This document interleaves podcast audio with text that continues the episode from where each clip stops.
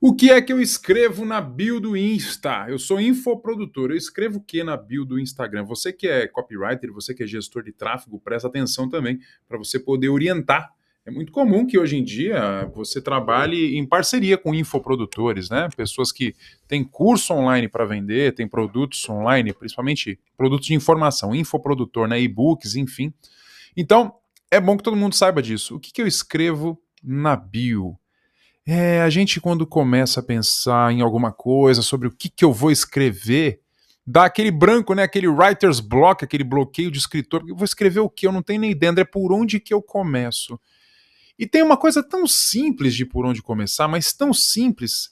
E, e para mim, que já estou muito tempo no mercado, principalmente escrevendo copy e vendendo meus cursos também, para mim isso é muito simples e muito tranquilo, mas eu não sei se é tão claro assim para você. A palavra de ordem aqui é referência. Você tem que ter referência. Eu escrevi um artigo, talvez até você esteja ouvindo nesse áudio aqui, no meio do artigo, porque eu embedei esse áudio aqui, essa, esse episódio do AçãoCast, eu embedei no meu artigo. O nome do arquivo do artigo é O que escrever na bio do Instagram se você é infoprodutor. E nesse artigo eu dou dois exemplos de bios de dois infoprodutores.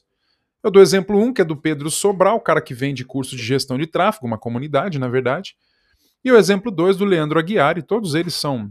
O, o, o, Pedro Sobral não tenho clareza sobre isso, se ele é fruto do Érico Rocha ou não. Não sei. Mas o Leandro Aguiar é. É um cara que ele tem a escola Estado da Arte, enfim, e ele vende cursos também de marketing digital, de storytelling. Mas o grande lance é assim, ó, você está começando, você tem que ter referência. Eu não sei o que eu escrevo. Vai em perfis de pessoas, de empresas que você admira. Mas enquanto você puder. E vai dar uma olhada, foi o que eu fiz nesse artigo. Então leia o artigo também, tá bom? Eu vou deixar o link na descrição desse episódio aqui. Mas qualquer coisa, vai lá no andresgebran.com/blog que você acha, tá? É, leia as, as bios de pessoas que você segue, que você gosta. O que, que tem na bio deles que chama atenção? Por exemplo, desses dois infoprodutores, tem duas coisas muito interessantes. Tanto o Pedro Sobral quanto o Leandro Aguiari, os dois têm coisas em comum na bio deles, né? Então, os dois têm, por exemplo, alguma coisa que os identifica, alguma coisa que os identifica, dizendo o que, que eles fazem. Por exemplo, Leandro Aguiar está escrito fundador da Escola Estado da Arte.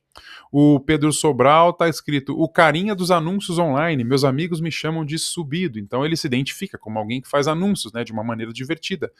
E os dois têm CTA, Call to Action, né, chamada para ação. Eles aproveitam aquele link do Instagram e aí eles direcionam as pessoas para que cliquem no link através de algo que eles escrevem.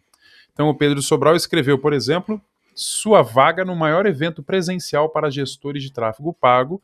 Aí ele coloca um emoji apontando para baixo, um dedinho apontando para baixo, para a pessoa clicar no link, que é aquele link único que o Instagram te dá.